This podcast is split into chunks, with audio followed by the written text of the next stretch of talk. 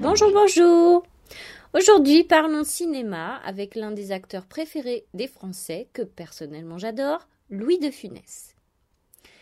Il a fait environ 140 films et à mon avis, c'est l'acteur comique le plus célèbre en France. Alors il faut savoir qu'il a mis longtemps à démarrer sa carrière d'acteur. Avant ça, il a enchaîné les petits boulots. Il était notamment fourreur, comptable, décorateur et pianiste dans un piano-bar paraît d'ailleurs qu'il était un musicien brillant. Et c'est à l'âge de 28 ans qu'il décide de devenir comédien. Mais bon, au début, il va surtout faire de la figuration, avant d'avoir des rôles importants. D'ailleurs, pour son premier rôle, il n'apparaît que 43 secondes à l'écran. Mais c'est en faisant des petits rôles, puis des seconds rôles, qu'il commence petit à petit à se faire remarquer. Il vole de plus en plus la vedette aux acteurs principaux. À l'écran, c'est sa personnalité et son énergie créative qui marquent les esprits.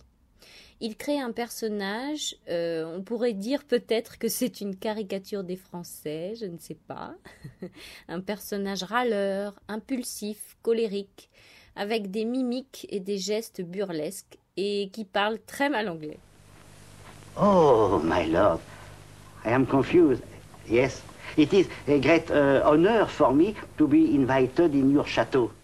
Bref, De Funès enchaîne les succès avec Les Gendarmes, La soupe aux choux, Fantomas, L'aile ou la cuisse, La grande vadrouille, La folie des grandeurs, Rabbi Jacob.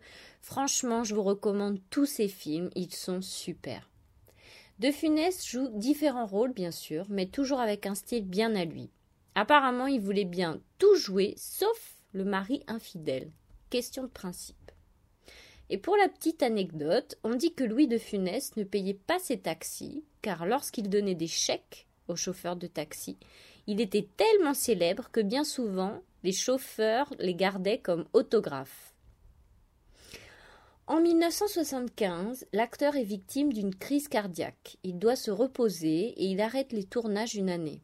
Et puis, un jeune producteur parvient à convaincre les compagnies d'assurance de le couvrir sur le tournage de L'aile ou la cuisse.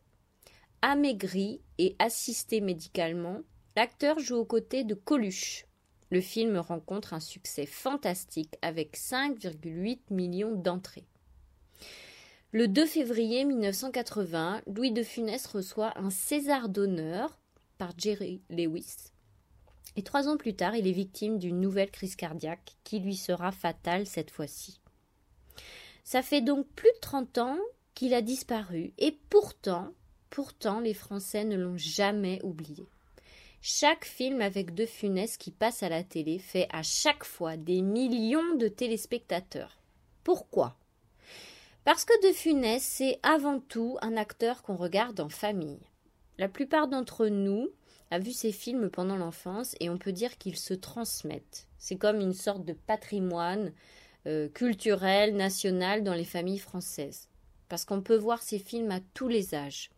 De Funès avait d'ailleurs choisi des films qui ne les couperaient pas du jeune public, pour lequel il avait une grande tendresse. La seconde raison pour laquelle il a toujours du succès, c'est certainement parce que le jeu de De Funès est avant tout visuel. On le surnommait d'ailleurs l'homme aux quarante visages par minute. Illustré à merveille dans la scène de la douche du film Le Cornio, je vous mets la scène en dessous de la transcription du podcast, vous allez voir son comique est très visuel, très burlesque, et ça, ça survit mieux à l'épreuve du temps. Le comique de la parole que pratiquaient certains acteurs de l'époque, comme Bourville ou Fernandel, ne parle presque plus aux jeunes générations d'aujourd'hui. Un autre côté de lui que les Français adorent, c'est qu'il savait ridiculiser le comportement humain, et notamment ceux qui représentent l'autorité. De temps en temps, il joue un chef d'entreprise, un gendarme, un chef d'orchestre, et à chaque fois, il les tourne au ridicule.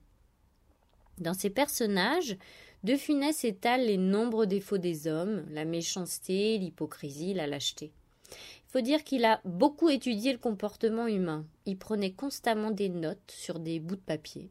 Il observait des attitudes, des démarches, des mouvements des gens qu'il croisait.